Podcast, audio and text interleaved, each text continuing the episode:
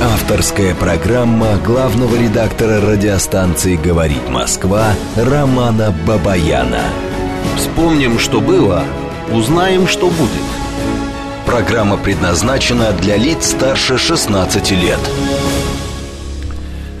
В столице России, Москве, 18 часов 6 минут. Это радио «Говорит Москва». Я Роман Бабаян, главный редактор радиостанции. Добрый вечер. Ну, давайте сразу наши пароли явки. Телефон прямого эфира 8495-7373-94-8. Телефон нашего смс-портала плюс 7 925 4 восьмерки 94 8. Работает наш телеграм-канал «Говорит МСК Бот». А, подписывайтесь на наш телеграм-канал. А, для этого надо просто набрать латинскими буквами в одно слово, без пробелов, без точек запятых, без ничего. Радио «Говорит МСК». И вы в числе наших подписчиков Виктор 26. Я только начал, а вы уже звоните. Не надо, давайте попозже. А, соответственно, идет трансляция. Идет трансляция у нас на Рутюбе и на нашем аккаунте ВКонтакте. Подписывайтесь на наши, собственно, странички на Рутюбе и подписывайтесь ВКонтакте. В ближайшее время мы запустим, я так думаю, еще, вернее, не думаю, а уже практически решение принято. Сейчас вот мы технически все это дело обкатаем, мы начнем трансляции в Телеграме. Мне кажется, а, на этом мы сделаем основной упор, потому что есть у нас все-таки вопросы по-прежнему, собственно, а, к некоторым нашим площадкам.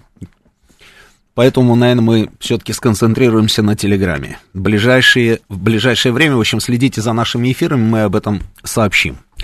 Ну что, друзья, а, будем говорить о самых основных, как говорится, событиях, которые разворачивались у нас с вами на минувшей неделе, продолжают разворачиваться сегодня. Начну я с э, заявления Михаила Ефимовича Швыдкова, спецпредставителя, э, спецпредставителя президента России по международному культурному сотрудничеству. Он был у нас в эфире. Я вам говорил, что мы отслеживаем тему с нашими шедеврами, которые были вывезены на выставке в различные цивилизованные, а там сами решайте, ставить кавычки или не ставить, там страны, а, Франция, Британия, Италия и так далее.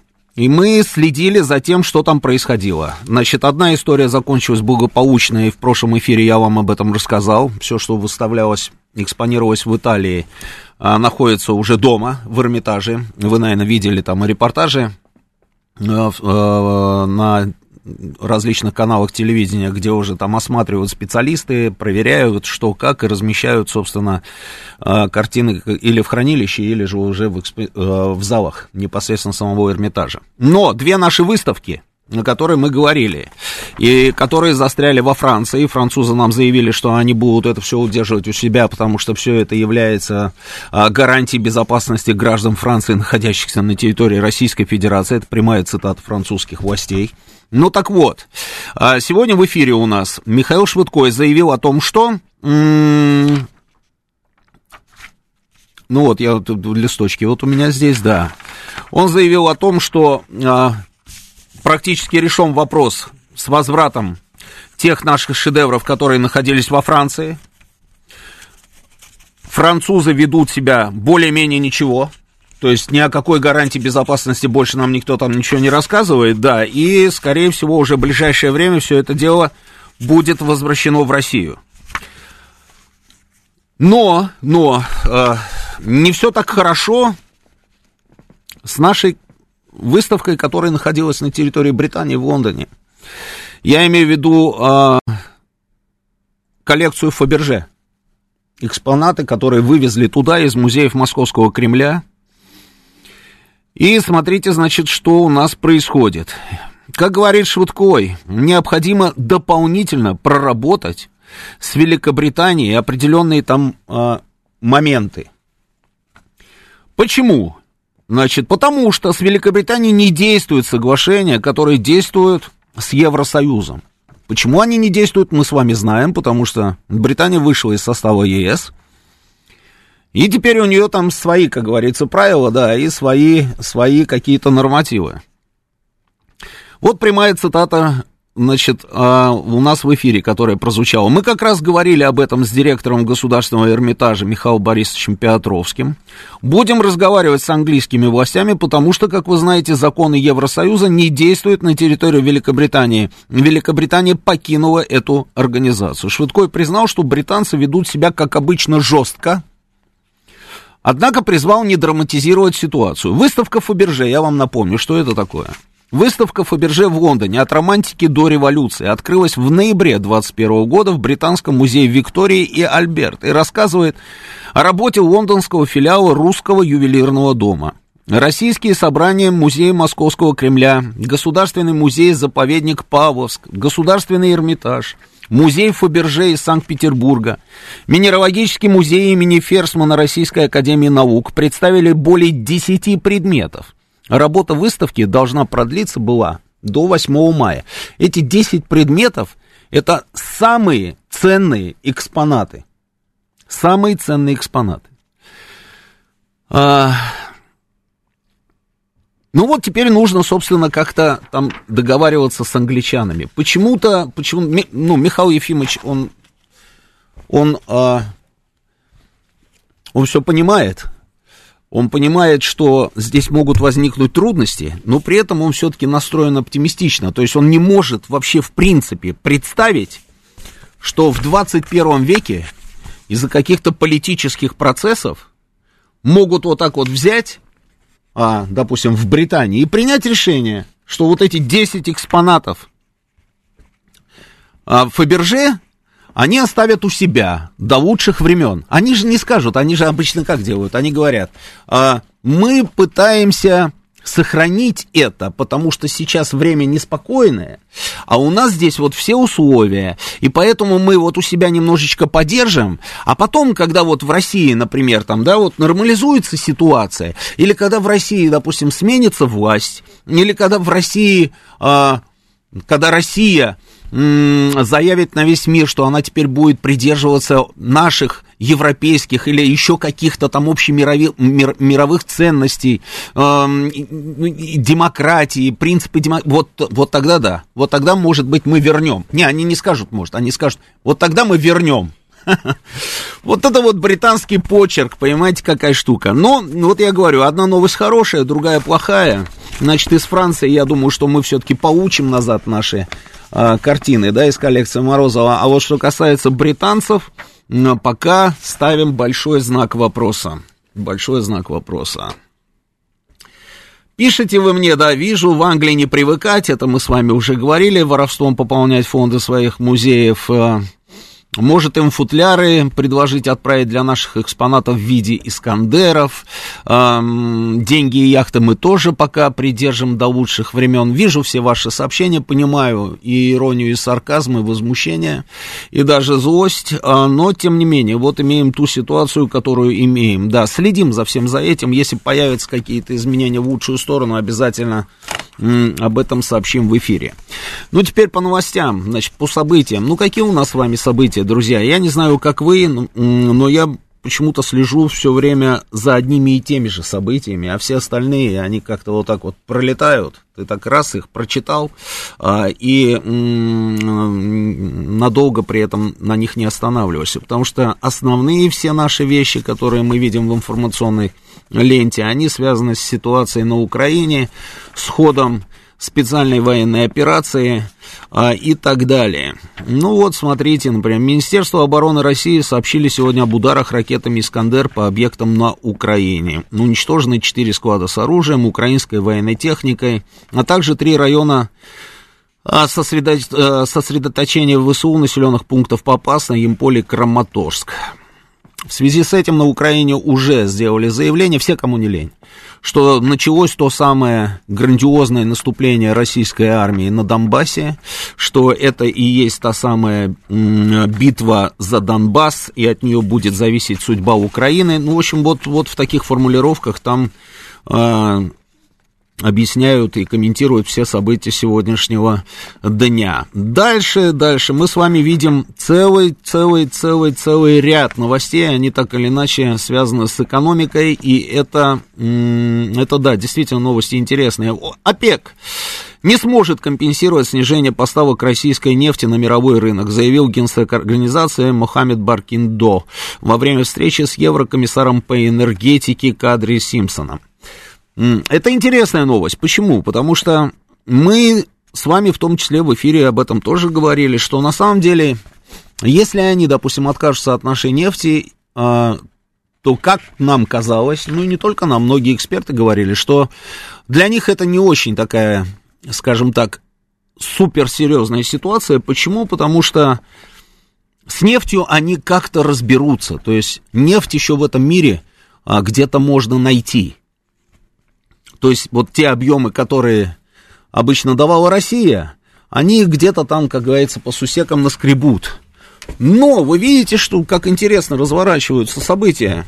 А, вот уже месяц, да, месяц мы наблюдаем, как они пытаются найти те самые места, где бы взять вот эти самые объемы. И у них что-то не получается, не получается. Дошло даже до того, вы помните, как они, представители, допустим, Соединенных Штатов, там выходили на Иран и на Венесуэлу, на секундочку. Они пытались договориться с ними, чтобы те увеличили поставки на мировой рынок для того, чтобы компенсировать в случае чего вот этот вот самый российский объем. А то есть годами, десятилетиями можно было давить эти страны, можно было их обкладывать санкциями, можно было называть их земляными червяками, можно было брать человека с чудесным именем и фамилией там Хуан Гуайдо, объявлять его каким-то президентом Венесуэлы. Можно было пытаться устраивать военные перевороты в, том, в той же самой Венесуэле. Можно было атаковать иранские танкеры, ну и так далее. Много чего можно было.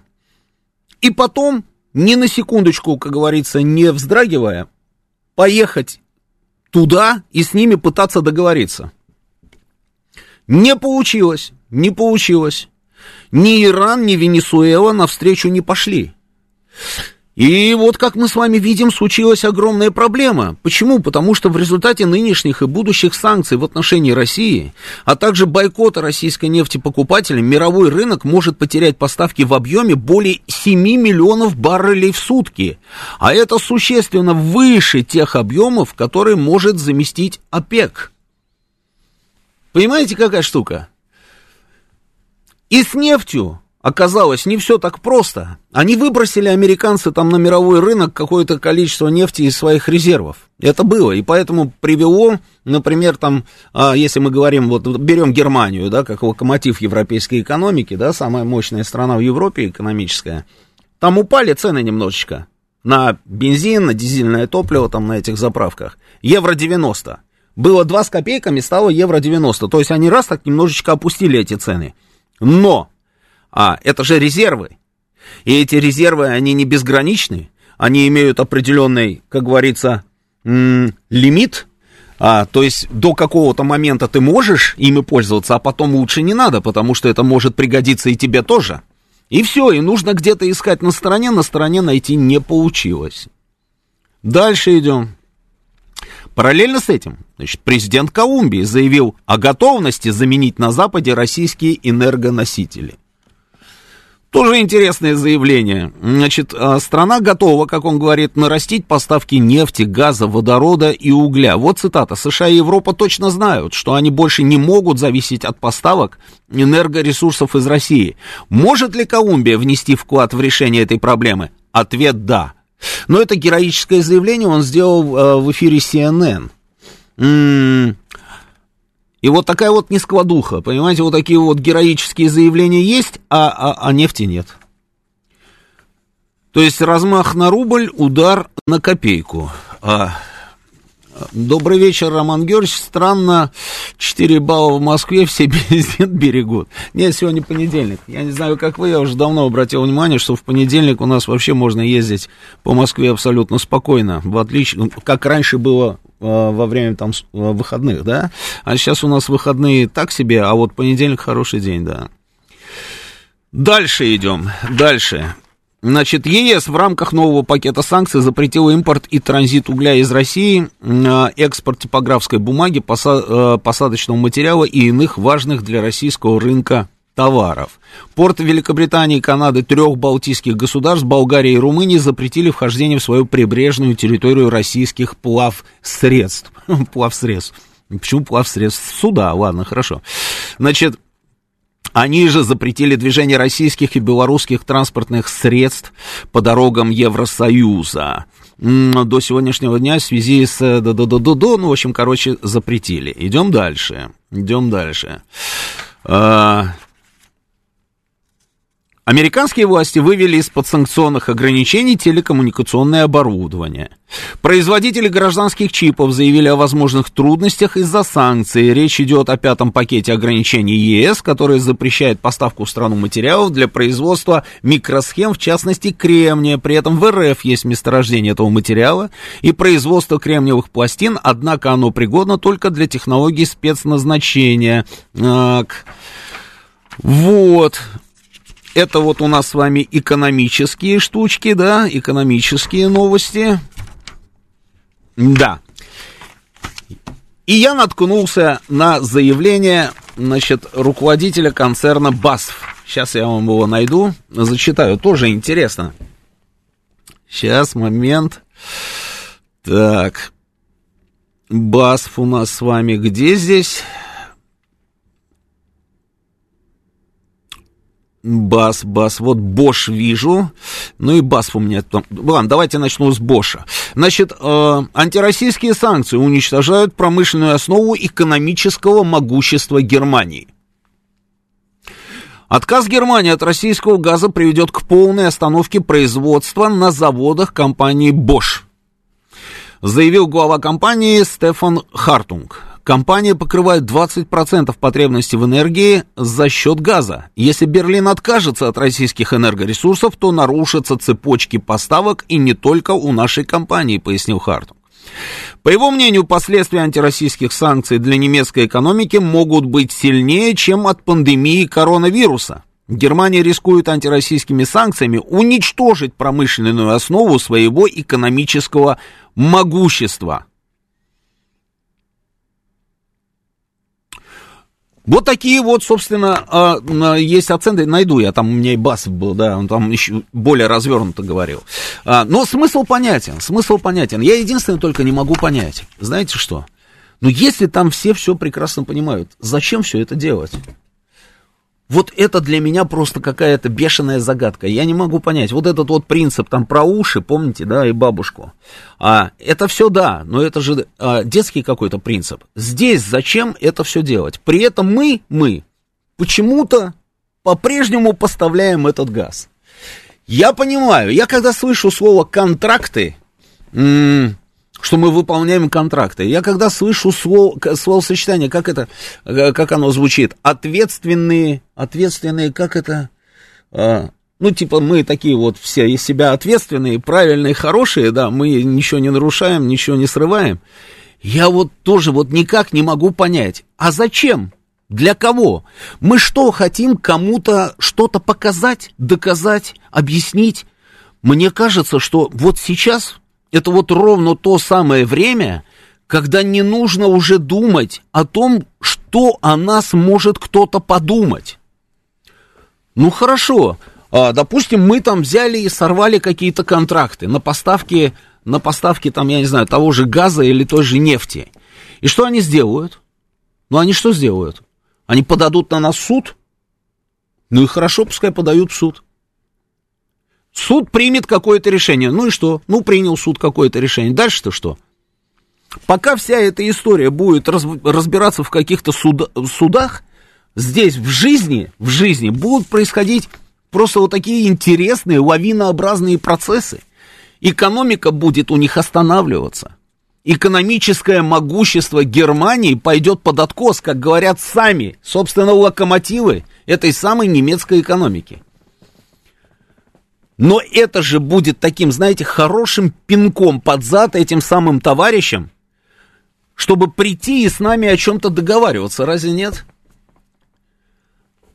мы же продолжаем вот эти самые поставки, мы продолжаем, мы продолжаем беспокоиться о нашей репутации.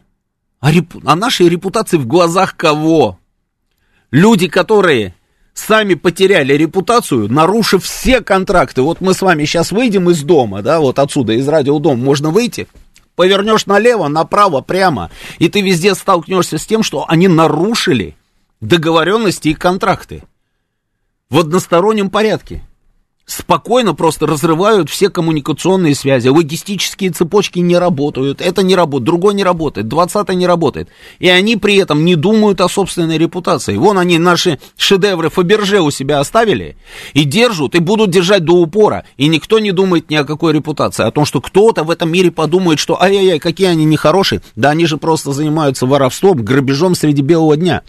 Они наши валютные резервы присвоили. Они собираются наши деньги передавать какой-то Украине, а дома там наши, наших граждан, они хотят национализировать, а кому-то отдать, не отдать, в общем, отнимают все, что хотят, что хотят, то и делают, и никто ни о какой репутации не думает. Но мы же вот зациклились на, эти, на этих контрактах, на этой репутации, и продолжаем все это дело поставлять. Ну хорошо, ладно, слушайте. А зачем мы поставляем через Украину? Вот объясните мне, у нас что, других путей нет да, для этих поставок? Ну, уже мы начали там специальную военную операцию. Ну, давайте там, я не знаю, хотя бы вот по этой трубе перестанем что-либо прокачивать. Нет, по этой трубе все идет тоже. Ведь можно же было как-то, я не знаю, объявить, ребята, э, вот у нас специальная военная операция. Мы по, украинской, по украинскому направлению ничего не, не будем поставлять. Нам хорошо, мы соблюдаем все эти контракты. Мы честные ребята, мы будем соблюдать эти контракты. Вот договорились, мы подписали контракт, там поставить вам 100 килограммов газа за 1 доллар. Хорошо, мы эти 100 килограммов вам поставим, но только не через эту трубу. Мы вам поставим это через белорусскую трубу, мы вам поставим это через Северный поток-1, мы вам поставим через Северный поток-2. Не хотите через Северный поток-2? А, вы его не сертифицировали? Извините, но мы туда закачали. А ваше уже дело, собственно, прокачивать на свою территорию или нет. Наши объемы-то сделали, контракты мы выполнили. Ну, через Украину-то мы зачем тащим этот газ туда? Зачем мы поставляем? Вот какие-то вот такие вот у нас вот, я не знаю, вот странности, я не могу их понять. Не понимаю. А с той стороны, что только не делают. Что только не делают, какие хочешь там, как говорится, шаги, и все нормально, и все на ура. Надо там, я не знаю, запретить Пушкина, а они запретят Пушкина. Михаил Ефимович Швыдкой говорит, ребят, ничего, там самый хороший, как говорится, арбитр, да, это время, время там расставит все на свои места, это сто процентов, да. Ну, время это такое, знаете, понятие растяжимое. Одна минута тоже время, и два века это тоже время. А когда там все это расставится на места? Он говорит, Мацуева и Гергиева, они а, обязательно, обязательно они раскроют перед ними все двери в Европе, потому что это гении. Это гениальные люди. Но когда это произойдет? Вопрос. Вопрос есть же? Есть. Там никто не рефлексирует, а мы, мы вот пытаемся, пытаемся там что-то что-то кому-то подсказывать. 84-14. Заблокируйте этого человека, чтобы я его больше здесь не видел. А, Миллера на виллы. Виллы. Так, давно пора действовать так, как действует против нас. Пора перестать демонстрировать свое благородство. Совершенно верно, я про это и говорю. Я про это и говорю, потому что благородство, вот, это вот, э, вот эта вот честность в отношениях друг с другом, это же взаимный должен быть какой-то процесс. Но когда тебя пытаются обмануть на каждом шагу, да, а ты пытаешься работать честно, но это выглядит как минимум глупо. Я не, вот это мое мнение, имеешь право я на свое мнение. Как в 21 веке можно решать вопросы с помощью войны? Ну, вот я говорю, вот это 84-14, это кто-то у нас, э, Микола, наверное, какой-нибудь из-под Винницы, заблокируйте его, да.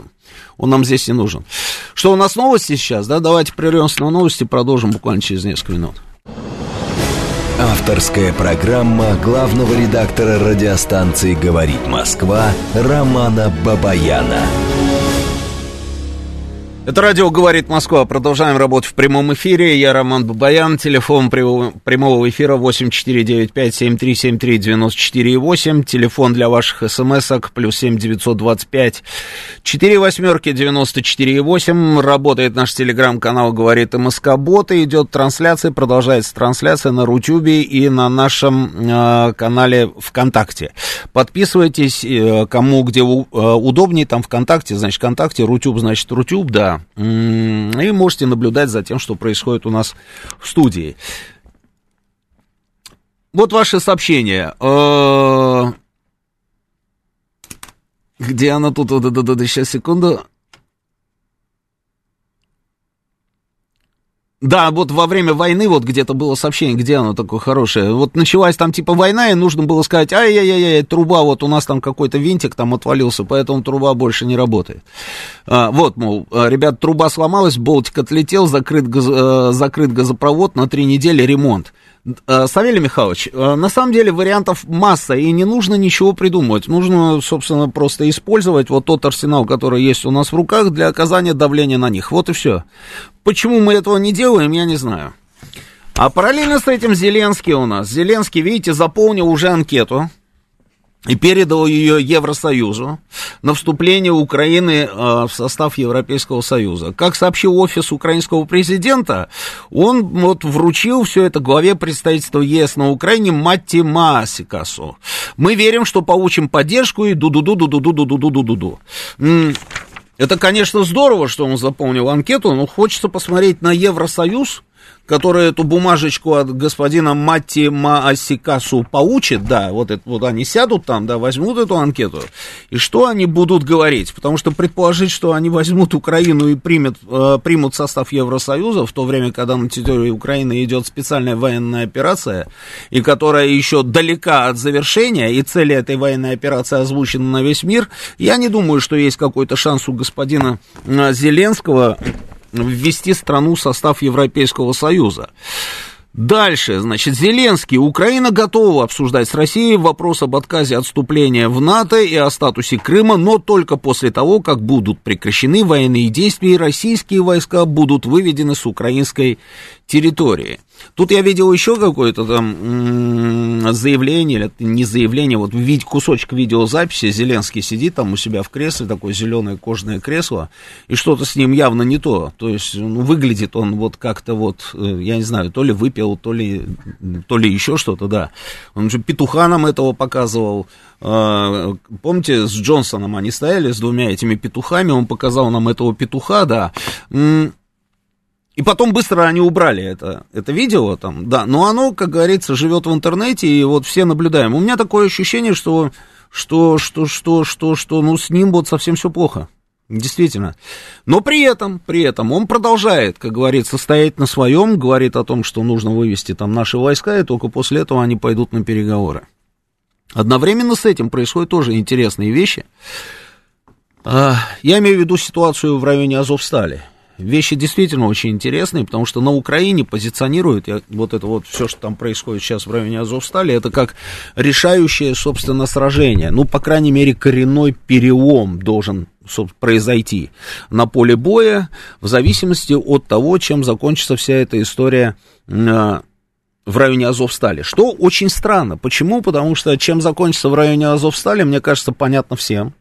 А, и я думаю, и украинцам это тоже понятно, чем там все это может закончиться, и почему они считают, что этот неминуемый конец этой группировки, которая сидит сейчас на этом заводе, будет означать коренной перелом, совершенно непонятно. Если бы они сказали, что а, вот если разобьют там в районе Славянска, Краматорска, там вот эти вот группировку, остат, остатки группировки, которая была сконцентрирована на Донбассе вообще в принципе, и от этого будет зависеть, чем закончится, собственно, все это противостояние российско-украинское, тогда да.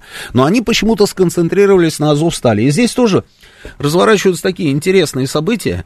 На протяжении достаточно долгого промежутка времени мы слышали от них, а, что там находятся азовцы, мы видели включение, мы видели э, в телеграм-канале видеокадры, где сидели ком- командир там этого Азова э, и представитель морских пехотинцев, да, которые рассказывали, что вот они здесь, они будут стоять до конца, а те, которые сдались, это все предатели. В Киеве неоднократно нам говорили о том, что там у них э, доблестная группировка, это практически э, киборги 2, Помните киборги, Донецкий аэропорт, там все киборги-2, что их имен, имен, именами будут там названы какие-то улицы там в каких-то украинских городах. Вот обо всем об этом они говорили. Мы видели жен, жен там этих азовцев и морских пехотинцев, которые тоже обращались там к властям Украины срочно принять какие-то меры для деблокады этой группировки, которая сидит на этом заводе. Все это мы видели и достаточно давно уже, да, то есть операция же Сейчас вышло просто на финальный, да, вот этот этап. Но по поводу того, что там сидят на Азовстале, было известно практически с первого дня. Был порт, потом порт, э, завод Ильича и Азовсталь, да, в итоге порт в начале, да, потом э, завод Ильича в начале э, зачистили, вот осталась последняя история, да. И, ну, что выясняется? Что выясняется? Вице-премьер Украины делает заявление. Сейчас я его найду вице-премьер Украины Ирина Верещук э, сделает заявление в связи с обострением ситуации в Мариуполе. Она обратилась к военно-политическому руководству Российской Федерации. Это сегодня, сегодня происходит. А, и что она говорит? Мы требуем открытия гуманитарного коридора из Мариуполя в Бердянск для гражданских лиц. Отдельно мы требуем срочный гуманитарный коридор с территории комбината «Азовсталь» для женщин, детей и других гражданских лиц. Ваш отказ открывать указанные гуманитарные коридоры будет в будущем основанием для привлечения всех причастных лиц к уголовной ответственности за военные преступления. Вот такое вот интересное заявление. У меня сразу, вот буквально каждой, каждой фразе, на самом деле, этого заявления у меня вопрос. А какой нужен гуманитарный коридор для жителей Мариуполя в Бердянск? Смысл в чем? Мариуполь, Мариуполь под контролем вооруженных сил Российской Федерации и э, Донецкой Народной Республики, армии Донецкой Народной Республики. А Бердянске тоже, тоже мы. Гуманитарный коридор э, для кого? Ну, предположим, там есть люди, ну, я пытаюсь просто понять ее логику, да. Предположим, как она думает, а в Мариуполе есть люди, которые хотят уйти в сторону, э, в сторону Украины. Помните, они открывали гуманитарные коридоры исключительно только в сторону Украины. А наши, соответственно, открывали гуманитарные коридоры, по которым можно было выйти на территории, находящиеся под нашим контролем, э, и оттуда, по желанию, собственно, этих людей там перебрасывали на территорию России, да. То есть она предполагает, что в Мариуполе есть люди, которые хотят уйти в сторону Украины. Тогда зачем из Мариуполя нужно в Бердянск? Чтобы потом из Бердянска еще куда-то? Ну, люди, которые находятся в Мариуполе, они могут заехать на территорию России. Они могут по, там, я не знаю, э, уехать куда угодно уже с территории России, по большому счету, да? Правильно? Правильно. Здесь вопрос. Ладно, хорошо. Вторая история тоже очень интересная. Как она сказала, особые, да, нет, сейчас, секундочку, как она сказала, а еще мы требуем срочный гуманитарный, вот, срочный гуманитарный коридор с территории комбината Азовсталь для женщин, детей и других гражданских лиц. Для каких женщин с детьми она требует срочный гуманитарный коридор с территории комбината Азовсталь? Кто-нибудь из вас, друзья, слышал про то, что на территории Азовстали есть женщины с детьми? И вообще так интересно, люди, которые прикрывались этими людьми, вот женщинами, детьми, в городе, пока они сидели в, каждой, в каждом доме практически, да, тут вдруг а, решили пожалеть кого-то, и теперь вот они разыгрывают карту вот эти вот женщины и дети, женщины и дети, дети и женщины, гуманитарные коридоры и все остальное. На Азов встали. Откуда появились там женщины и дети? В украинском сегменте сейчас интернета, значит, там по, по, по телеграм-каналам украинским, они, как они, как это называется, расшаривают, значит, видео а, показывают девочку одну, там боец и девочка, да, девочку там как-то зовут Алиса, что ли, да? Если у кого-то дома стоит Алиса, она, наверное, сейчас заработала. А, ребенок. Вот они, значит, показывают этого ребенка там, и вот говорят, вот видите, тут у нас дети, да, там невыносимые условия, и поэтому нужен гуманитарный а, коридор. Что за ребенок? Как он там оказался? А там ли он вообще оказался? Об этом никто ничего, как говорится, даже и не говорит. Они просто утверждают, там у нас есть дети, женщины, еще немножко они в шаге от того, чтобы сказать, там десятки тысяч у нас женщин, детей, стариков, они в невыносимых условиях, они без еды, без воды, без ничего, поэтому срочно гуманитарные коридоры. Так вчера были эти самые коридоры. Коридоры были вчера еще наши позиции, все, которые вокруг этой самой Азов стали, все были обозначены красными флагами. Чтобы они знали, куда им идти. Ну хорошо, они не захотели там боевики Азова, наемники, там, говорят, вообще наемники там э, практически со всех стран европейских, да, из натовских стран. М-м. Не знаю, посмотрим, когда они выйдут, вот тогда посмотрим, да. А так называют различные там страны, Польша, Чехия, там Румыния, а, Канада, Франция, в общем, что я только, Англия, там американцы и так далее. Ну, посмотрим, а, как там в реальности будет. Ну, так вот, вчера были гуманитарные коридоры, были красные эти самые, а, красными флагами были обозначены направления, по которым можно было выходить. Но вы не хотите сдаваться, допустим, я боевикам, боевики э, Азова, не хотите сдаваться, отлично. Но отправьте по этим, собственно, тропинкам, по этим дорогам в направлении этих красных флагов тех самых женщин, детей а, и стариков, если они у вас там есть. Но никто же этого не сделал. Ну это же удивительно. Слушайте, это тот самый момент вот с этими красными флагами, который пробил информационную блокаду. Даже в западных, вот этих западноевропейских там изданиях, различных газетах, телеграм-каналах были эти фотографии. Были фотографии, наши позиции, обозначенные красными флагами, и было написано, что это ультиматум, который русские там предъявили, а эти ребята там типа э, не вышли. Отказались выходить. Ну, можно же было туда отправить всех этих женщин, детей, нет? Если они там есть. Ну, ничего этого не произошло. И ни секундочку это не смущает вице-премьера Украины, ни секундочку это не будет смущать господина Зеленского, а что-то мне подсказывает, что они сейчас вот эту тему с женщинами, с детьми, которые сидят на Азовстале, они начнут раскручивать так, что ой-ой-ой, из каждого утюга будут нам рассказывать о том, что там женщины и дети. И откуда-то появится еще бесконечное количество всевозможных видео а, а, а, нарезок, где женщины какие-то и дети будут рассказывать о том, в каких ужасных условиях они находятся – как они страдают, потому что русские ужасные их не выпускают, понимаете, и не дают, не, органи... не, не, не, не дают эти гуманитарные коридоры, не устраивают гуманитарные коридоры. Вот ровно так и будет.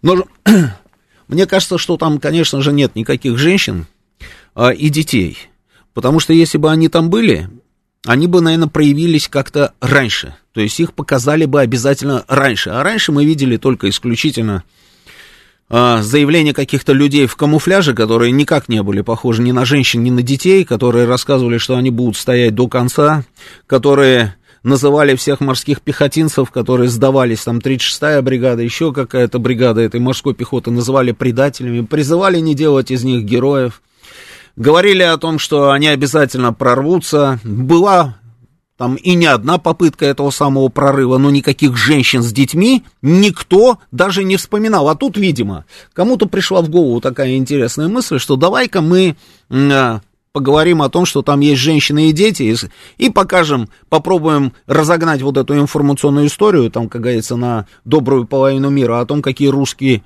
ужасные в очередной раз, что они вот просто живодеры и никому, как говорится, не дают уйти из этой э, ловушки. Вот, на мой взгляд, это все выглядит именно так. А, что касается пленных, что касается плен, пленных уже очень много. Вот каждый день мы с вами видим эти кадры, это, конечно, тоже интересная такая картинка. Я, знаете, когда вижу эти кадры с этими пленными, я смотрю, знаете, на что? Я смотрю, там же крупные планы еще, да, когда они толпой, там руки подняты, это все понятно. Потом они стоят, и операторы, которые снимают, они показывают крупные планы. Я смотрю на глаза, на глаза этих людей и сам себе задаю вопрос. А, вот можно им верить или нельзя? Я вижу картинки, там сумасшедшие совершенно картинки, как этих пленных привезли там к могилам людей, погибших. Вот сейчас в Мариуполе, да, их похоронили там, этих людей, и привозят этих пленных, они становятся на колени. У них спрашивают, зачем вы это делаете? Они говорят, нам стыдно. Им показывают видеокадры, на которых убивают наших пленных, простреливают им ноги. Они на это смотрят, отворачиваются, говорят, ай-яй-яй, мы не можем на это смотреть, это не по-человечески, это нарушение там всех а, конвенций и так далее, и так далее. А я все время вот никак не могу избавиться от этой мысли, можно им вообще верить этим людям или нет. И что мы потом собираемся с этими людьми делать? А есть ли у нас четкое понимание, куда этих людей потом пустить? Я слышу только вот и вижу различные предложения, как говорится, только в телеграм-каналах. Одни говорят, давайте мы их пустим на восстановление населенных пунктов в Донецке, там, а, в Донецкой республике, в Луганской народной республике. Или давайте мы, мы там их еще куда-нибудь отправим. Кто-то там на урановые какие-то рудники пытается их там заслать. Ну, у нас же, да, комментарии это огромное количество, да. Я вот пытаюсь понять, а что мы будем действительно делать с этими пленными, и они же все разные. Это понятно, что сейчас они там на все камеры, как говорится, они рассказывают о том, что все они сидели в коптерке или были хлеборезами. Там в лучшем случае это радиоэлектронная борьба, группа радиоэлектронной борьбы Саш Сладков, ведущий нашего военного курьера, задает вопрос, там стоит человек, наверное, 100, а, ты откуда? Я, говорит, из группы рэп. А ты откуда? Я тоже из подразделения рэп. А ты, и я, и рэп. Он говорит, что, говорит, одни здесь, говорит, из радиоэлектронной борьбы, а где минометчики? Где артиллеристы? А где те, которые, собственно, вот это вот оказывали это сопротивление? Все, оказывается, рэбовцы. С ними же нужно как-то разбираться. Нужно же выявлять. Есть определенные там вот эти технологии, да? Наколки, это вот мы с вами видели все эти кадры, когда пытаются найти наколки, там еще что-то, мозоли там. Это все да. Но а, их же огромное количество. Это какая должна, там, должна быть проведена работа, чтобы просто поднять всю информацию по поводу человека. Это хорошо, если у них не хватило там ума зачистить какие-то аккаунты в социальных сетях. А если зачистили? А как будем прозванивать? А где такое количество контрразведки, следователей? Где взять все это для того, чтобы вот эти тысячи людей, это сейчас их там в районе четырех уже тысяч человек, да? А, но может же быть и больше. И вот как вот нам вот во всем этом, собственно, потом вариться, тоже большой вопрос. Так, читаю ваши сообщения. У меня, как у гражданина, вопрос, почему я и мы должны экономить или переживать кризис, а наши деньги лежат у них. Это как, пишет Ревут. У кого у них лежат ваши деньги, Ревут? Вы имеете в виду то, что они у нас украли? Наши запасы? А, или, или, или у кого? Про какие деньги, уточните. Видят слабость России садятся на шею, пишет нам Наиль. Наиль, да тут дело не в слабости. Ну какая слабость? Слушайте, мы свое дело делаем сейчас. И на самом деле все же наблюдают за этим. Под микроскопом смотрят, как работает наша армия сейчас на Украине. Тут дело не в слабости. Тут дело в каком-то чрезмерном благородстве, что ли. Вот этого я не понимаю. Зачем тоже непонятно. С той стороны видим просто каких-то отморозков, но при этом даже с ними пытаемся как-то выглядеть благородно. А, а зачем, тоже непонятно. Так, вот Роман Попов пишет, нет никаких мы, власть показывает свою слабость. Ну вот видите, только что я вот про это сказал. А, стратегический инвестор. Роман, а вы не можете не сокращать авторские программы или программы, в которые приглашаются гости за счет сюжета про всяких собачек? Так, понятно, это мы потом обсудим. Лимузин, а может нам а там коррупционная составляющая присутствует? Э, вы имеете в виду в газовой схеме? Не, да нет, я не думаю. Коррупционная, слушайте, это какой же должен быть ресурс? И кто этот выдающийся человек? Чтобы а, во время спецоперации отстаивать свой какой-то местечковый интерес, и причем делать это так успешно, а, да нет, мне кажется, нет. М-м, анкету беженца, Турция тоже кандидат, это все понятно, да. А, это по поводу вступления Украины в Евросоюз. Но здесь же, видите как, здесь же а, на зло России можно взять, как говорится, и опс, и быстренько Украину принять. Почему нет? Ну, на зло-то нам можно же сделать все правильно. Если бы они приняли турок, там, а, это, это же не на зло нам, поэтому они их и не принимают. А этих вот на зло нам можно и принять. Так, тогда ему придется подождать, когда мы дойдем до польской границы, Мартин пишет нам. А к чему этот петух? Я не знаю, вообще я упустил вот эту историю. Что, что это за петухи, которые им подарили? Да, там петух, это у нас французская история, я знаю, но это же был не Макрон, а Джонсон. Причем здесь петух, вот я упустил, да. А что будем делать с внутренними предателями, а, пишет Алексей. А, с внутренними предателями что будем делать? Слушайте, а вы заметили, как э, число подобного рода товарищей у нас просто сильно уменьшается. Вот как только началась а, специальная военная операция, число таких людей у нас уменьшилось, разве нет? Мне кажется, да.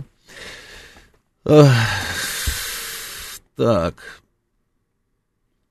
А, я вижу вот это сообщение, да, которое вот вы мне прислали, Алексей. Слушайте, не обращайте внимания. Собака лает, караван идет, да.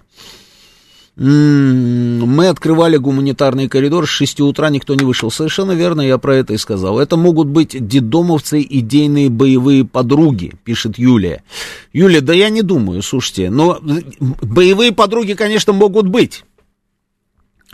Но речь же идет о срочных гуманитарных коридорах, а это значит, что там мирное население. Они про это говорят. Если бы они говорили о том, что там у нас женщины просто, да, которые были военнослужащими, допустим, там Азова, а, и и поэтому гуманитарный коридор. Ну, это же был просто каким-то бредом. Нет. Они говорят именно через, поворачивают эту историю именно через то, что там мирное население. Там заложники, они нахватали мирника, об этом рассказывал пленный наемник английский. Наемник английский, кстати, рассказывал о том, что очень многих людей они там расстреливали вот этого самого мирника, как вы говорите, он же рассказывал об этом, что они их там допрашивали, пытали, хватали на улицах Мариуполя любого человека, который, а, который, как они думали, там, был благосклонно там, на, настроен в отношении России, российских, а, российской операции российских войск, да, их пытали, допрашивали, и очень многих, он говорит, я потом больше никогда не видел.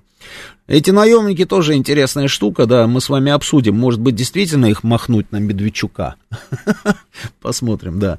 Да, так недолго дойдет до новости, что российские войска подбили мирный украинский танк с мирными же людьми внутри, женщинами и детьми. Бред, конечно, либо у них нет этих женщин, либо они удерживают их в заложниках, пишет Максим Ветер. Совершенно верно, да, совершенно верно, очень похоже. Женщины есть снайперши, да женщины, ладно, снайперши, это мы определим, снайперша она или не снайперша, вот как раз со снайпершем технология есть. Про Медведчука поговорим, Алексей ТТ, обязательно.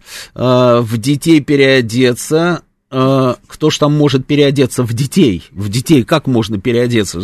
Слушайте, ну, Серега Гудман, ну, не до такой же степени все запущено.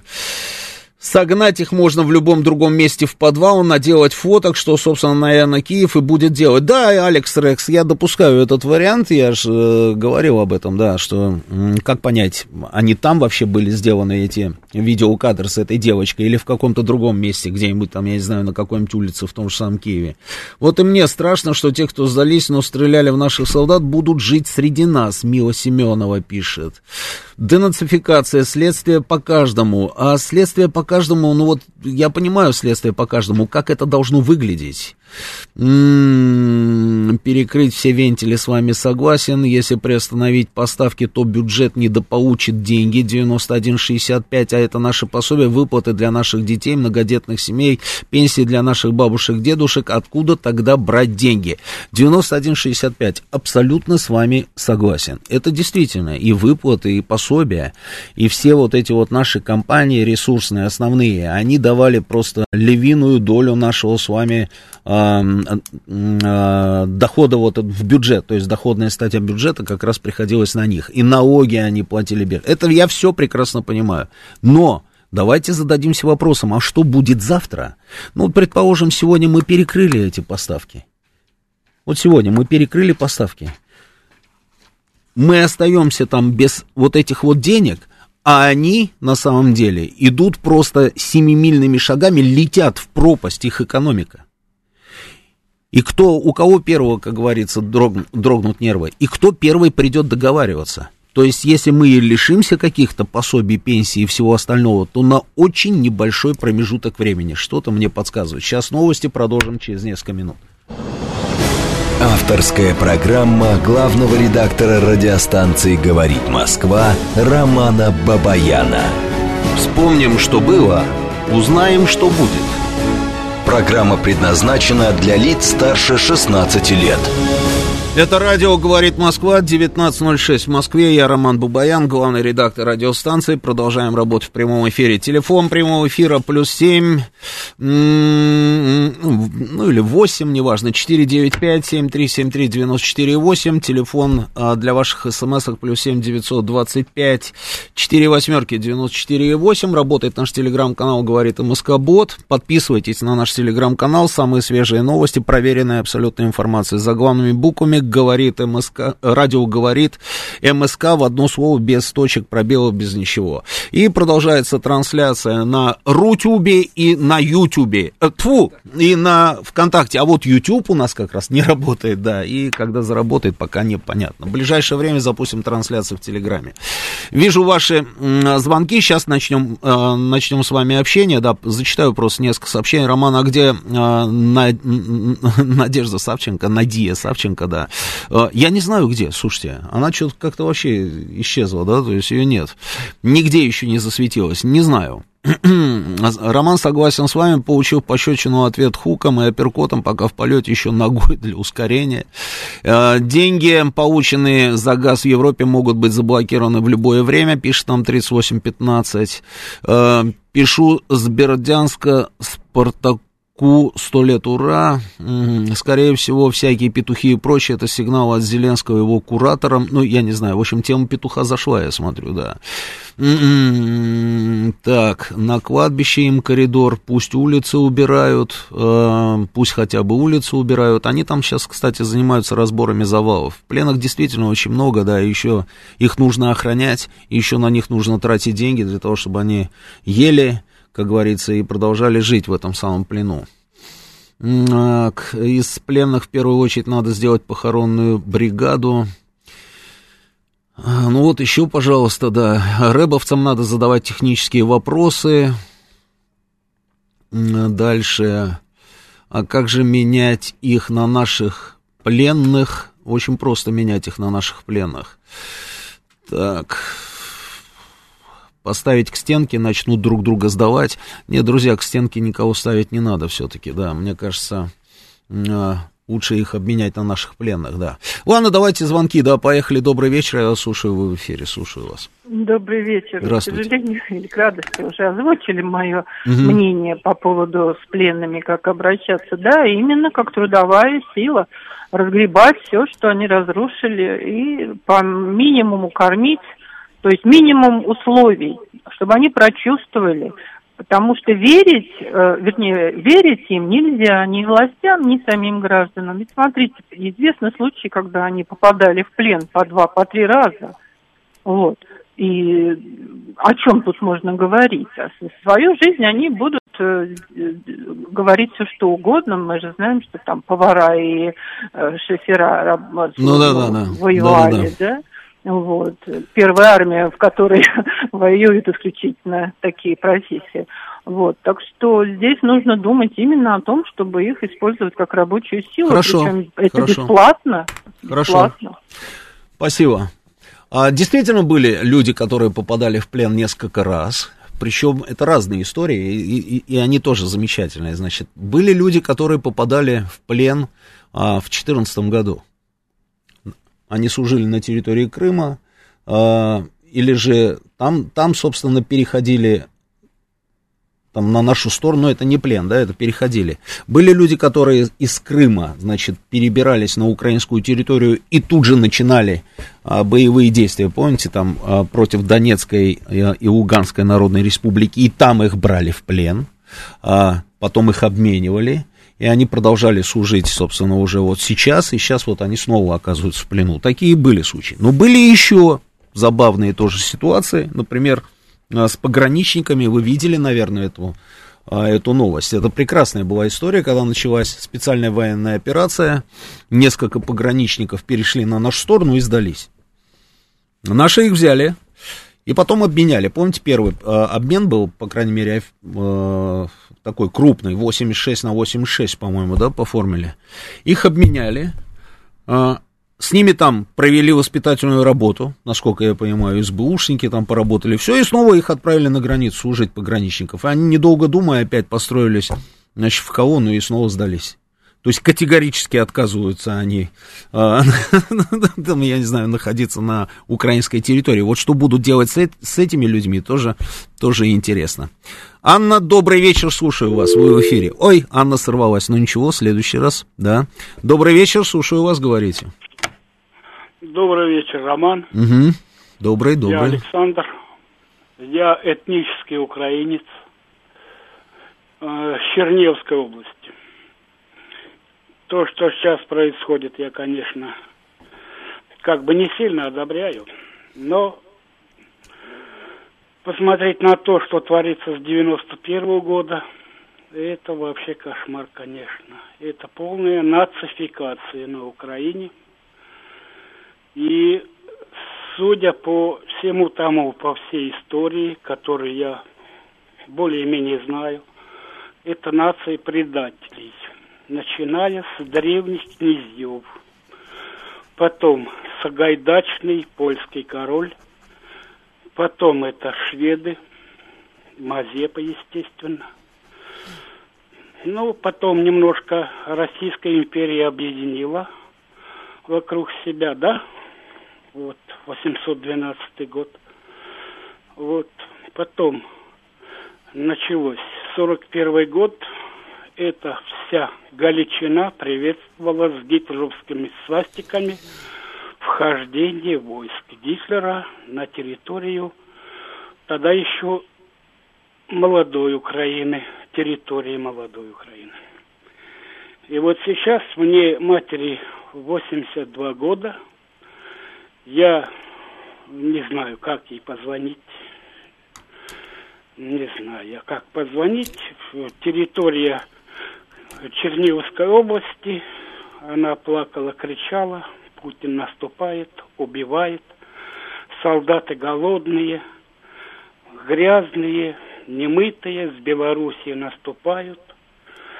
И сейчас случилось так, что матери я собираюсь позвонить 24-го на Пасху. Вот, э, поздравить с Пасхой. Вот, естественно, насчет войны. Уже эта война идет с нами, война идет с Запада. Через Украину. Через этих идиотов, которые поверили, легли. Сейчас самое страшное то, что мне дочь моя позвонила и сказала, что я дебил. Потому что она смотрит интернет, а я смотрю телевизор. Вот в чем вопрос. Дочери 34 года – я не знаю, как нам спасти вот это вот поколение. А где дочка живет ваша? Здесь у нас? Моя живет в Москве, да, а. живет в Москве. А она что она смотрит... видит по интернету, мне просто интересно. Она показала что мне она могилки там где-то под лесом показанные. А. Похоронили там из-под Чернигова кого-то или что. Да, да, да. Я и хотел сказать, конечно, ты посмотри на Донецк, что там Да, вот дворах, я хотел тоже, а, да, она вот это да, вот не видела, нет? во дворах, не видела? людей хоронит во дворах, mm. она слушать не стала, mm. просто убежала. Вы понимаете, я вот считаю, что сейчас, mm. вот в данный момент, наше государство, пускай это от Путина зависит, не от Путина зависит, должны вот эту гадость интернетовскую всю отключить и посадить на телевизор, включить 10-50 каналов о нацизме, передаче, которая вчера была на Первом канале, там настоящий фашизм шла программа. Только пускай все это объединят вместе с той гадостью, которую творили нацисты в 45-м. У нас же сейчас уже рассекречены фонды, да, какие-то и какие-то фонды есть с Луганска, с Донецка, что творят. Пускай показывают этим баранам молодым, чтобы они смотрели не в интернет, не выводы с интернета делали, с украинского интернета, там, где там все продано, пропито, пропитано антирусизмом полнейшим, понимаете? Чтобы у нас в стране это все смотрели. Все смотрели в стране и на те территории Украины, которые сейчас освобождаются от этой беды. Да. Все, спасибо Да, большое. Спасибо большое. Спасибо. Ну, что я могу сказать? А, Это, конечно, трагедия, когда дочь, вот, собственно, занимает такую позицию. Это трагедия. Что бы вы ей не показали, она же не хочет смотреть. Понимаете, тут э, это вопросы веры. Это вопросы веры.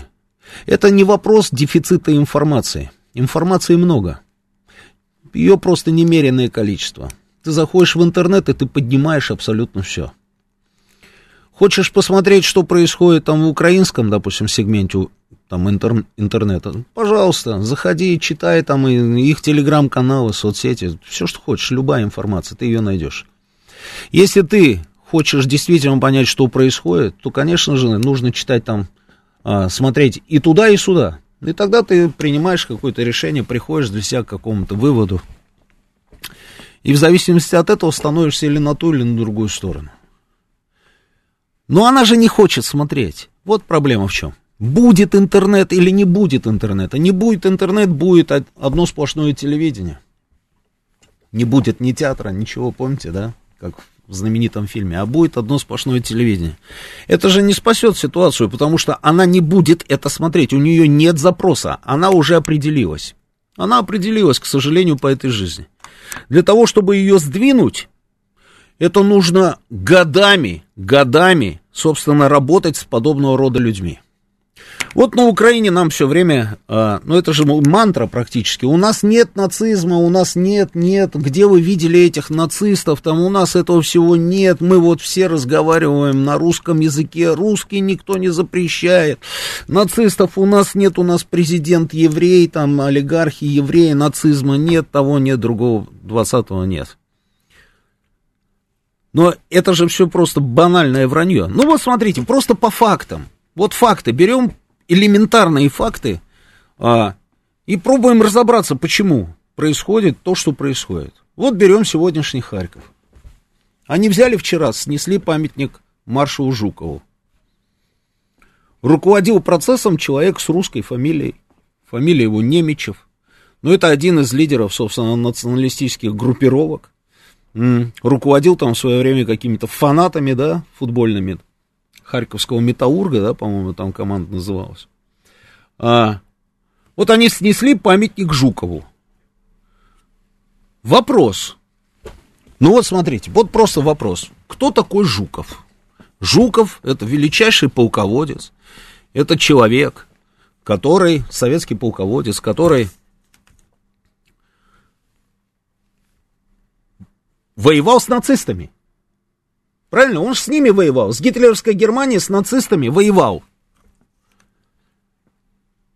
Если ты сносишь ему памятник, значит, ты же по другую сторону баррикад, чем Жуков, правильно? То есть, если ты на противоположной стороне баррикады от человека, который воевал с нацистами, значит, ты кто? Ну, просто такой вот банальный совершенно вопрос. Если ты не нацист, то ты не будешь сносить памятник Жукову. Ну, ни при каком раскладе. Ты же не будешь сносить памятник Жукову, правильно? Или, там, я не знаю, Черняховскому, Ватутину, или же мемориал славы там в каких-то городах, да, или вечный огонь там ты не будешь демонтировать. Ты не будешь этого делать, потому что это все памятники людям, которые воевали с нацизмом в годы Великой Отечественной войны или Второй мировой, как они там считают, да, у них же там теперь маки, а не георгиевские ленточки, да, то есть они все в европейском вот этом а, тренде с маками ходят.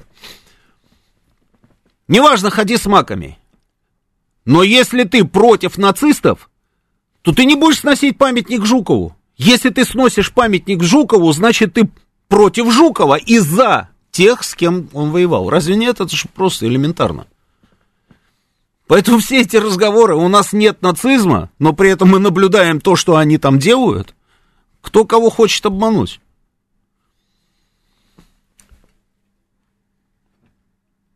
Добрый вечер, слушаю вас. Добрый вечер, Роман Георгиевич Вайс. Давай, слушай. Ну, вы совершенно правы, что такие, извините меня, преступления по сносу памятников, тем более посвященные истинным героям Великой Отечественной войны, независимо от должности и званий, катализируют данных людей как противников. Ну, конечно. Э, здравого смысла всего человечества и не союзниками, а пособниками фашистов, и как выкормыши тех, с кем мы не просто боролись, а дрались за выживание. Тем более, конечно, это все ангажируется Э, главами администрации, в том числе на государственном уровне, как в Прибалтике, Польше и в той же Украине. Вот. Я хочу вот просто сказать, что на самом деле по Азову стали многие говорят, что нужно там какие-то документы выявить, нам это, эти наемники многое расскажут. Я просто не понимаю, кому эти документы мы хотим предъявить и перед кем опять э, а, остаться с так называемой, как вы правильно сказали, репутационной э, правдивостью своей перед теми, кто нас засыпает проклятиями, желает нам уничтожения не только со стороны Украины, кто засыпает ту же Украину тем же оружием и всем тем, чем нас можно побыстрее уничтожить. Второй аспект, вы вот говорили, почему мы поставляем газ и нефть, я просто в эту тему погружался. Mm-hmm. У нас и в Совете Федера... Федерации есть игроки, которые играют и нашим, и вашим, особенно представители из, из Крымской бывшей, э, бывшие представители из Крымской администрации, которые еще в 90-х рулили там и сейчас являются сенаторами которые мотивируют это под благовидным предлогом, как написал один э, слушатель, что мы потеряем деньги. Но извините меня, это деньги кровавые. Они отражаются на трупах наших героических воинов, которые воюют с той техникой, которая питается нашей нефтью. Я вам хочу сказать, что и у Медведчука есть предприятия, в том же Лисичанске и в некоторых других городах, э, НПЗ, которые питают украинскую армию. Вот. И поэтому э, вот эта вся проблема состоит в том, что мы очень как-то на слуху у нас многие так якобы пророссийские политики, Азаров, Янукович. Я был на Украине. Я знаю, что при Азарове Януковиче народ стал больше загибаться, чем при Ющенко.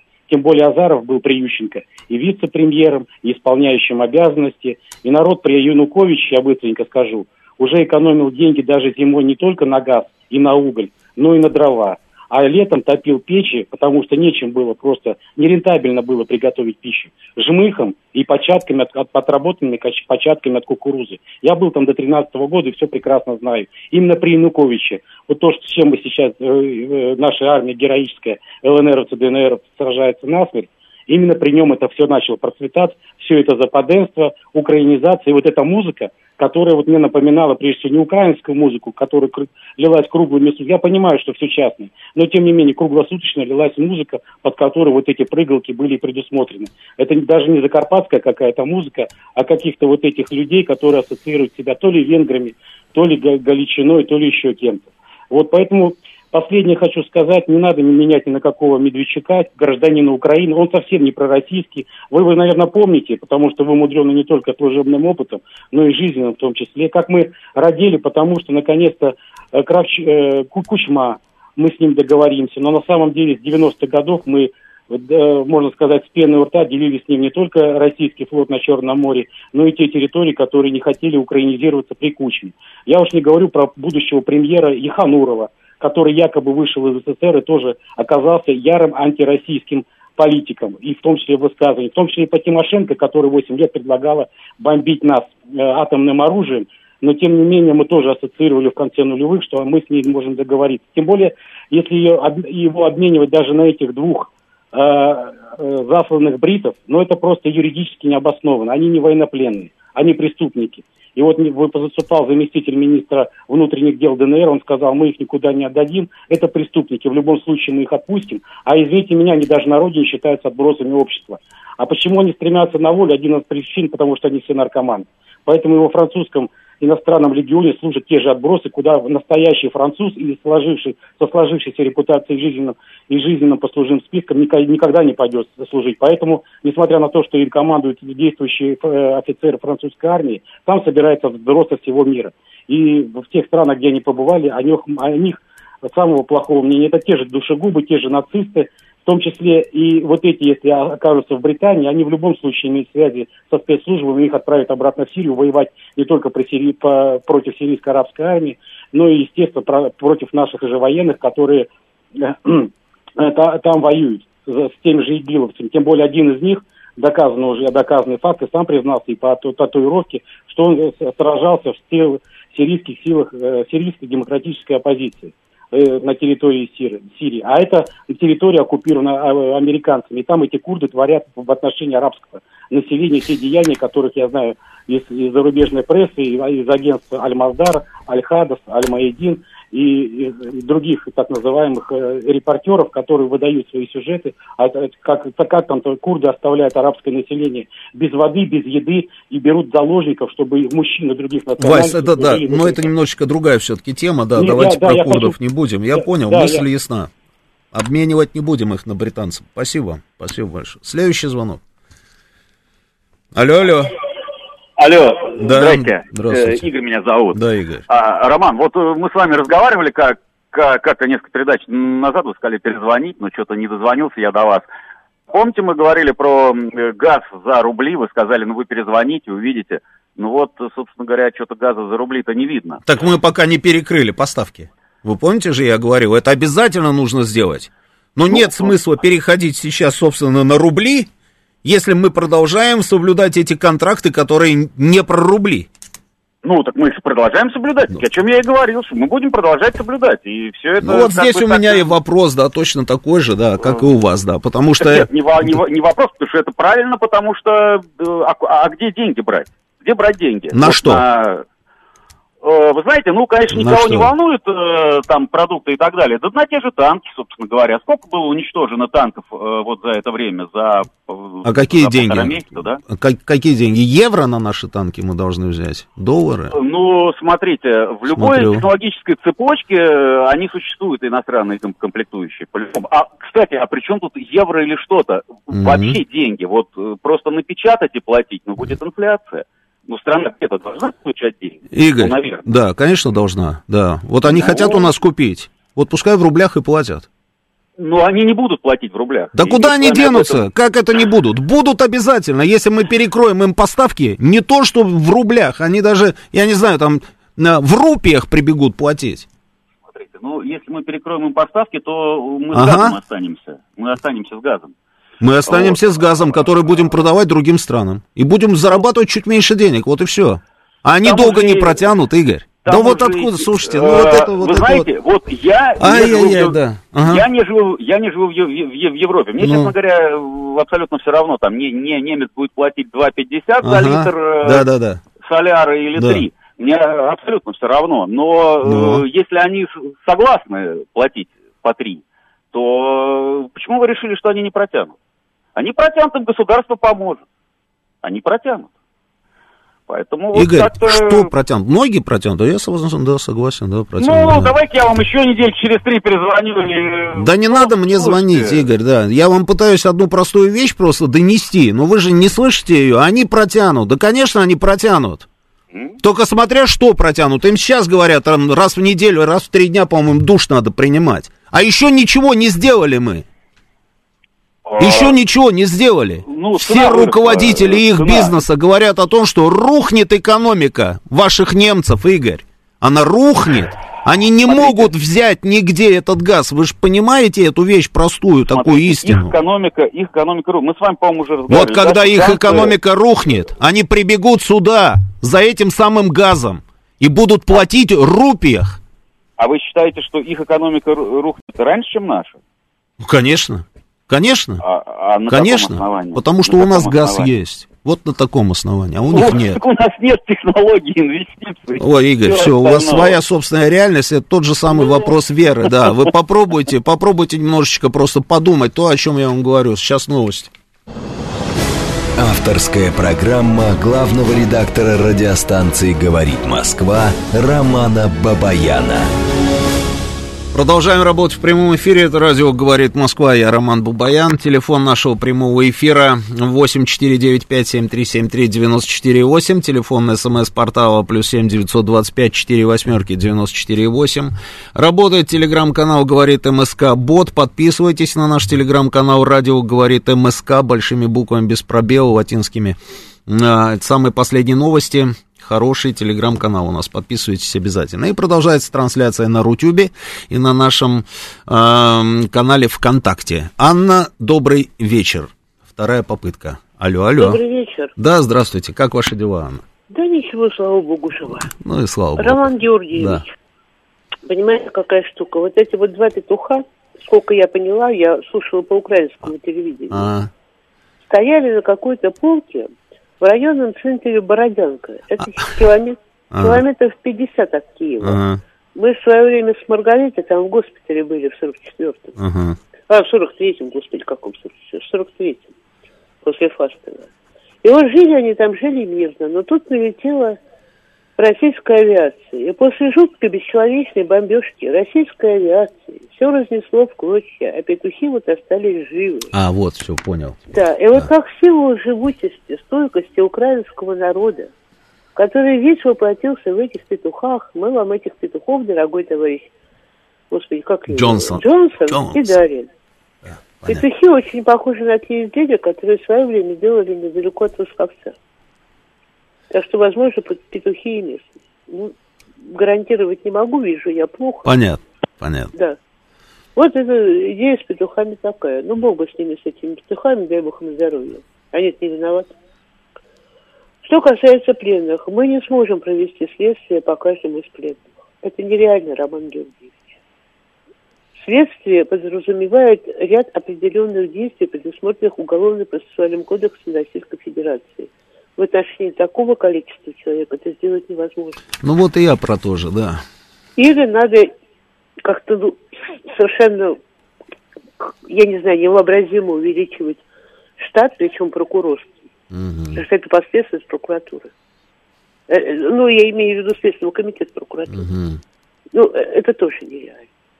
Проверки, ну, не знаю, насколько мы сможем это сделать. Плохо другое, что когда они будут работать... Вот у меня-то идея-то другая. Их надо отправить на разминирование минных полей. Я видел ваше сообщение, да. Да. Вы это делали, вы, ребята, давайте вперед. Угу. Есть карты хорошо, нет карт ваших проблем. Угу. Я понимаю, а я человек вообще жестокий. Сурово, Очень. сурово. Простите, а что делать? Угу. Мы хоть проводим ограниченную операцию, но военную. Вы же знаете такое выражение «на войне, как на войне». Им предлагали, они захотели, не захотели. Простите, господа.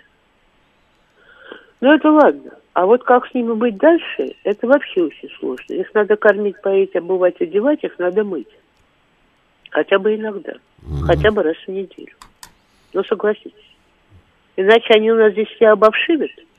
И еще не приведи Господь, хватит чесотку. Анна, я вам одну историю расскажу. Вот дедушка моей жены один – да, он а, в 43-м, да, по-моему, его в 43-м или в 44-м, чтобы не соврать, его демобилизовали. Почему? Потому что м, по ранению, значит, пуля попала ему в глаз, здоровый двухметровый такой мужик был, пуля попала в глаз и вышла а, в районе затылка, и он остался жив. Значит, поставили вот эту вот операцию, сделали какой-то искусственный вот этот вот глаз у него был пластиковый. Он пошел работать а, в милицию. Капитаном был. Значит, и они охраняли пленных. Это здесь, в Подмосковье было, в районе Красногорска. Охраняли пленных. Пленные строили там дома, вот знаете, да, чем они занимались. Да, конечно, да. Так он их возил, он их возил в Большой театр на спектакль. Представляете? В театр опереты возил в Москву пленных. Вот так мы относились к пленным. Интересно, да? Мне нет. К пленным мы относились вот так. Он возил их потом, вот в 44-м, что ли, да, это был году, он возил их, в, в, по театрам возили пленных. Роман Георгиевич. Они вот с нашими пленными вот так, а мы даже с немцами в свое время, вот так, как я рассказываю. Дедушка Марина Александровна был хорошим человеком. А я человек плохой. Я очень жесткий человек. Ни по каким театрам я их возить не стала. Более того, даже если бы захотели на какой-нибудь концерт, сказал бы сидеть, мать вашу, так и раз так. Но дело-то не в этом. С немцами-то здесь было легче, вы понимаете? Они бы отсюда никуда не делись. Угу. А там? Вот представьте себе Донецк или Луганск. Они же русскоязычные. Ну или украиноязычные, какая разница? Они ну, все да. русскоязычные. Ну да. Они же сейчас разбегутся, это какое количество охраны там надо? Или какая система охраны там нужна? Там уже сейчас проблема, собственно, с охраной. И в Донецке э, людей, собственно, вот пытаются нанять на работу, потому что не хватает людей, которые должны их охранять. Да, пытаются нанять на работу там. И с этим огромные проблемы связаны. Так Донецк-то не резиновый. Туда же нужны мужики здоровые и, простите меня, с определенной ментальностью. Я понимаю. То, что они столкнутся с противодействием со стороны... Это они сейчас все такие хорошие, белые и пушистые. Это сейчас они все служили в оркестре СС. Угу. А так, черт их знает, что у них на уме. Хорошо, если сбегут и побегут до хаты. Угу. А если какой-нибудь гадость будут творить на территории того же Луганска, Донецка, или куда мы там дальше пойдем, Бог его знает. А ведь могут. Могут, вспомните бандеровцев на Западной Украине. Вспомните тех же амнистированных. Что потом из этого получилось? То есть не доверяете вы им, конкретно не доверяете? Я нет. Да, я понял. Да мы уже доверяли, Роман Георгиевич, ну сколько же можно-то, уже доверяли. Сталин доверял, Хрущев да доверялся, прости господи, до чего? Там это все началось с 89 -го года. Ни с какого не 91-го, с 89 -го года. По всему Киеву во всех подземных переходах были развешены объявления «Хорош кормить москалей колбасой». Mm-hmm. Ну? Когда они еще там ввели свою валюту, не помню, как она у них называлась. Карбованс, Карбованс. Не-не-не, а. до Карбованса еще. А до Карбованцев еще, еще что-то было? А, это нет, это я не вспомню уже. Я помню я вот эти вот, да, марки килограммами расплачивались там в магазинах, да, какие-то непонятные. Это да. другое, это было уже позже. Mm. Ну, в общем, короче говоря, и идея менять их на Медведчука меня тоже не, не греет. Медведчук никакой не пророссийский политик. Вспомните, год, наверное, 19 или 18 он выступал по телевизору. Заявление его, да, я прекрасно помню, конечно. Рассказывал, как он хочет зачистить Донбасс любой ценой. Да-да-да, это я помню, ну, да. У него заводы свои есть, по-моему, он что-то связанное с нефтепереработкой. Есть, есть, да. Ну, куда все Ну, они, по-моему, сейчас у него все отняли, но, тем не менее, да. О, сейчас отняли, а да, да. с 14 -го года. Куда это все шло-то? На трактора, что ли? Очень Спасибо. не нравится мне все это, мне вообще не нравится. Почему мы со всеми нянчимся? Да, это Вот правда, мы сейчас да. нянчимся вот с этим несчастным Мариуполем. Есть вот там такие. заложники, нет там заложников, они все равно там будут. Все равно Запад выйдет и скажет, вот смотрите, сколько в Мариуполе раздолбили детей, женщин, беременных, не беременных, детей беременных, не беременных. Вот mm. вы посмотрите, это все сделала российская mm. армия, так, как она говорит. Даже если мы филигранно возьмем этот несчастный Азовсталь. Mm. В общем, все, извините, Бога ради. Спасибо, спасибо. А, Сергей Алексеевич, добрый вечер, слушаю вас. Добрый вечер, Роман. Здравствуйте, Сергей Алексеевич. В отношении пленных. Угу. Ну, то, что их будет много, это прогнозировалось. Угу. И подготовиться мы к этому просто были обязаны и наверняка подготовились. Надо не ломать голову, кто из них кто. Просто сейчас ведется работа, в основном военной контрразведки выделяют тех, кто не будет работать, а будет ждать высшую меру наказания. Опыт выделить этих людей у нас колоссальный, и эта работа ведется. А остальные, э, у нас опыт есть, что делать с немцами. Что у нас было мало пленных, кстати, их кормили лучше, чем наше гражданское население и военное. Это по телевизору показывали документальные кадры. С тем, чтобы эти люди, через несколько лет вернувшись на родину, уже распространяли о нашей стране соответствующее мнение. Так было. Я думаю, вопрос с пленными-то будет решаться. Прошла информация, кстати, я ее пока не проверял, что часть пленных уже в России находится, там, в специальных местах. Относительно вот засевших в Азовстали. У нас есть средства, чтобы их уничтожить сразу, всех, коль они не сдались. Там, одним, одним ударом, двумя ударами и так далее. Если мы, я так понимаю, если мы этого не делаем, то, возможно, важность пленения тех, кто там находится, а там раз, разговаривают на шести языках, превышает целесообразность их уничтожения.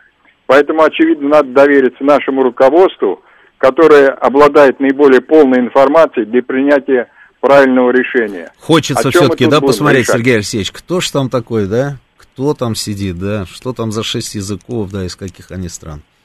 Ну, конечно, ну, если была, э, так сказать, там было все ясно, бы не взвешивать не надо, ну, взяли бы и кончили их сразу бы, и все. Но ведь это не делается. Очевидно, есть почему. Спасибо. Ну, а как тут по-другому? Надо ждать. А что касается вот расчетов за газ, слушайте, то тут Запад умудрился ввести против нас все мыслимые меры, передав тем самым нам стратегическую инициативу. Вот многие до сих пор считают, что надо было перекрыть все и сразу. Но смысл-то в том-то и торгово-экономической войны заключается, что нельзя выдвигать ультиматумы. Наоборот, надо раз за разом ставить противника перед выбором между плохим и очень плохим. Тогда он каждый раз, выбира, выбирая, все равно будет двигаться в нужную нам сторону. Что и происходит на наших глазах. Мы что сделали? Мы их заставили э, открыть счета, рублевые счета, конвертировать валюту, то есть мы обезопасили свою валютную выручку, которая нам все равно нужна для торговли с другими странами. Я не вижу тут проблемы. Спасибо, Сергей Алексеевич, спасибо. Роман Георгиевич, 7001. Подогнать модель Шивона и отправить на Дальний Восток. Пусть строит вторую очередь БАМа или Северный переход, то есть ту северную железную дорогу, которую начинал строить Сталин, а прекратил Хрущев. Не, ну вариантов на самом деле очень много. Ну и вопросы все-таки есть, Сергей Алексеевич. Ну вот смотрите, мы с вами говорили, помните там, да, неделю назад. Вот вы мне позвонили точно так же и говорили, что, а, ну вот они продолжают накачивать там Украину м, всевозможным оружием, системами там и, и так далее, технику перебрасывают. Они действительно продолжают накачивать. На 800 миллионов до этого, сейчас еще было принято решение там на очередные 800 миллионов. Прошла информация, что американская там вот это вот, э, американские системы там уже собственно, и переброшены даже на территорию Украины, да? Вопрос есть тот, который задавали вы. А как они перебрасывают все это на территорию Украины? Ну, понятно, что все это идет там через Польшу или же через Словакию. Хорошо, да. Но дальше-то все это приходит на территорию Украины. Уязвимые места там три мостовых перехода. Всего-навсего три мостовых перехода. Все это в зоне досягаемости наших калибров. Почему не уничтожаем? Ну почему? Интересные вопросы же, да? Есть многие там а, разные там версии, да, одна из версий там гуманитарная, что по тем же самым железнодорожным путям там, а железная дорога на сегодняшний день на Украине это единственная, в принципе, осталась м- система, логистическая система, да, потому что а, автомобили там далеко не уйдешь, боевые действия там в тех или иных районах опасны и так далее, самолеты, все понятно, да, соответственно, железка, да, беженцы уходят если уезжают куда-то там за границу, они пользуются ровно этими самыми мостами, переходами, узловыми станциями, то есть вот этой вот а, железнодорожной инфраструктурой. Есть другая версия, что очень много разных людей, которые занимаются бизнесом под названием олигархи, украинские, которые по этим самым железнодорожным а, путям перебрасывают, даже сейчас во время специальной военной операции, перебрасывают свои товары, которые они везут туда, продукцию свою, которая вырабатывается на их заводах. Дальше выстраивается цепочка, что эти люди, у них есть хорошие связи с нашими олигархами. Некоторые из них там, я не знаю, просто партнеры напрямую по различным, как говорится, направлениям, бизнес-направлениям, понимаете? И здесь вот, собственно, задаешься вопросом, а что для нас вот на самом деле, где наши приоритеты? Может быть, уже не обращать внимания там на какие-то бизнес-интересы определенных э, там различных товарищей, а просто положить всю эту историю и разрушить все эти пути, по которым они завозят и накачивают а, украинскую армию без вот этими системами вооружения. Ведь чем меньше будет, собственно, этих систем вооружения в распоряжении ВСУ, тем быстрее закончится специальная военная операция. Разве нет? Есть вопрос, Сергей Есть. Слушаю вас, добрый вечер. Алло, алло. алло. Я алло, вас Роман, слушаю, говорите, вечер. да, я вас слушаю. Игорь Москва. Да. Роман, вот хотел с вами порассуждать, никак не мог дозвониться. Спасибо, что приняли в эфир. Вот э, вопрос у меня следующего характера. Я думаю, всем э, здравомыслящим людям понять, что мы фактически сейчас ведем э, специальную военную операцию э, со всем блоком НАТО, но на, на территории Украины и руками украинских военных. Это понятно, да, это в графе давно. Это понятно. Так. То есть а, постоянно накачивают Украину новыми и новыми видами вооружений, там все остальное, понятно, там вот эти джавелины и все остальное. Но mm. у меня законный вопрос, вот э, уже как мантру там повторяют поляки, что нужно новое вооружение. Вот, э, я вот на, насчет чего думаю. Если начнут поставки, скажем, каких-то э, баллистических ракет вот, на э, территории Украины, дай бог здоровья нашим там ПВОшникам, которые максимально постараются оградить нашу страну, наши города, в том числе Брянск, Курск, там Белгород от э, действий этих э, ракет. Мы накрываем, то есть постоянно накрываем, там перехватываем и на территории Украины. Но вот если случится такая ситуация, что э, баланс сил качнется в другую сторону, то есть, э, что, например, украинские военнослужащие начнут удачно, э, скажем так, выполнять пуски ракет, и мы будем понимать, и руководство наше будет понимать, что уже на территории нашей страны э, страдают мирные жители. Как вот вы считаете, возможно ли вот именно в таких ситуациях э, применение,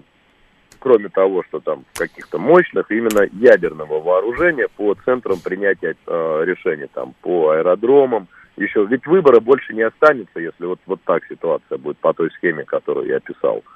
Вот на ваш я не знаю, вот, да, я вопрос. понял, я понял. Я не знаю, что мы будем делать, если какие-то баллистические ракеты, как вы говорите, они поставят Украине. А, не знаю. Что касается а, там тактического ядерного оружия, там, или еще какого-то оружия, которое может, применение которого может привести там, а, к Третьей мировой войне, там, или к ядерной войне, обмен термоядерными ударами, да, и к концу всего человечества. Я думаю, что это возможно только в том случае, если они напрямую все-таки начнут атаковать Российскую Федерацию. Я имею в виду блок НАТО. Они же этого не делают. Они, вы правильно говорите, они там все вот через Украину, через Украину, через Украину. Я думаю, что, наконец, наши же уже сделали заявление, да, что а, нам не нравятся все эти поставки, и мы уже заявили там тем же самым американцам, что хватит поставлять всю эту историю. Я думаю, что рано или поздно это надоест. Рано или поздно это надоест, и а, будут предприняты вот ровно те самые, собственно, шаги, про которые я говорил. И логистика будет, собственно, уничтожена, чтобы невозможно сделать переброску. И, а, ну и так, отслеживаем же, куда там чего, как говорится, поставляется, да, в места пуска, и туда прилетает сразу же, моментально все это уничтожается.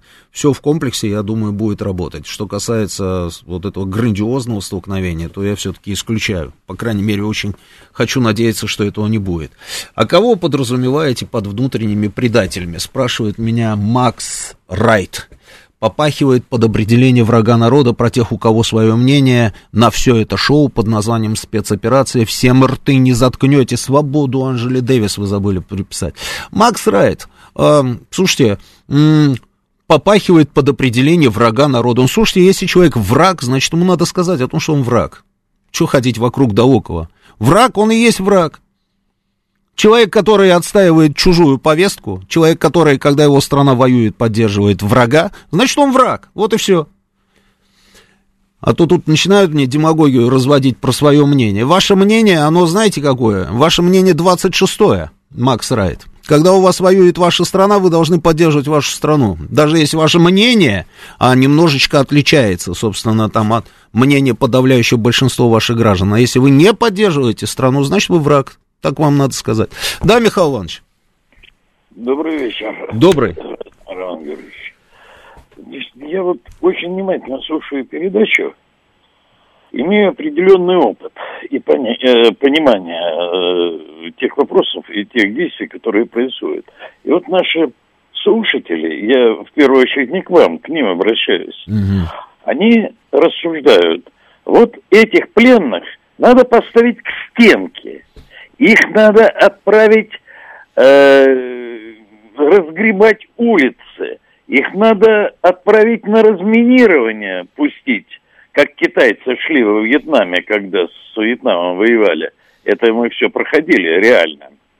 А, так вот, а теперь медаль-то другой стороной давайте посмотрим. Только будет такое действие, то наших пленных отправят на разминирование, поставят лицом к стенке наших пленных. Вот пускай наши слушатели подумают, что будет ответная реакция. Я согласен с вами, Михаил Я согласен Роман с вами, Георгиевич, да. секунду, угу. ровно 5 секунд. Да-да-да, Сегодня было заявлено нашими средствами массовой э, пропаганды, что э, значит, ВСУ потеряли 23 600, ну 23 Я видел, да, я видел, да, я видел эту цифру, да. Слышали, да? Угу. Вот. Теперь я попадал в подобную ситуацию, извините меня, здесь аналитический расчет, элементарный средств массовой информации, что если даже взять наступательные операции, которые мы проводим, и оборонительные, которые они проводят, то гибнет и потеря всегда у наступающей стороны. Даже если мы возьмем половину потерь их Э, в смысле от их потерь. То у нас 50. Уже... Я а? понял. То есть у нас 50. Я понял ваш Почему 50? Ну сколько? Один... У них 23. Ну, вы говорите... Я говорю, да, даже если да. мы возьмем половину, да. то у нас 10-12 тысяч. А. Это все, что мы потеряли за 9 лет войны в Афганистане. За 9 лет здесь за, за, за 50 суток. Вдумайтесь, товарищи, в эти цифры и про пленных, которых наших с пленных будут ставить и отправлять на разминирование. Mm. Вдумайтесь в это. Да, Михаил Иванович, а вы же видели, как они с нашими пленными, да? Роман Георгиевич, я не пользуюсь этой информацией. Но вот как они с нашими пленными и как делаются репортажи – Роман Георгиевич, я знаю. Я знаю. А как? Вам рассказать, как в Китае? Не-не, в Китае не надо. Не, разбирались. Не, в Китае не надо, Михаил Иванович. Не здесь, надо? Здесь, а я, вот если бы здесь, узнали, здесь, здесь я так, ничего вам сказать не могу. с нашими пленными, да. они гладят по головке. Как китайцы разбирались с нашими пленными. Не, а вот здесь вот видели, как они с нашими пленными поступали? Или вы не очень Меня верите не удивишь. А. Меня не удивишь, Роман Георгиевич. Чем вы меня хотите удивить? Ничем. Ничем не хочу удивить. Я просто ну, к тому, что ну, они, они и так Нет, уже ну, наших пленных убивают, Михаил Иванович. И так убивают. О разминировании и поставить к стенке. Мы об этом говорим, что звонят. Я говорю, давайте повернем медаль. Я обратно. понял, понял, Михаил Иванович, все, время вышло, да, у нас уже ведущая новостей в студии. А что я хочу сказать? Я понимаю, про что вы говорите. Я понимаю, что да, это приведет, собственно, к такой же реакции и с их стороны. Это я здесь с вами согласен. А, но они уже поступают так с нашими пленными. Я, конечно, тоже не очень э, поддерживаю тех, которые предлагают расстреливать. Мне больше нравится, конечно, чтобы их пустить на восстановление народного хозяйства Донецкой Народной Республики. Это тех, которые а, не состоят в националистических батальонах и у кого руки, если в крови, то только в крови, которая была пролита на поле боя. Просто обычные, как говорится, солдаты там и офицеры обычной армии.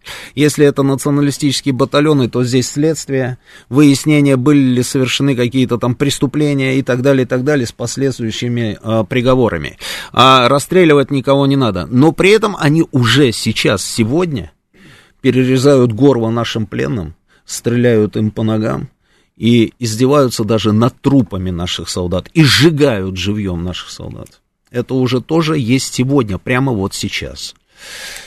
А, Сейчас у нас новости после новостей. Вы немножечко отвлечетесь, вам расскажут э, в, про футбол. Потом у нас военный курьер и Александр Сладков. Он вам много интересного расскажет после дам его общения с теми самыми пленными морскими пехотинцами, и не только, которые э, сдавались нашей группировке вот, вот последние все эти дни. Встречаемся через неделю в этой студии.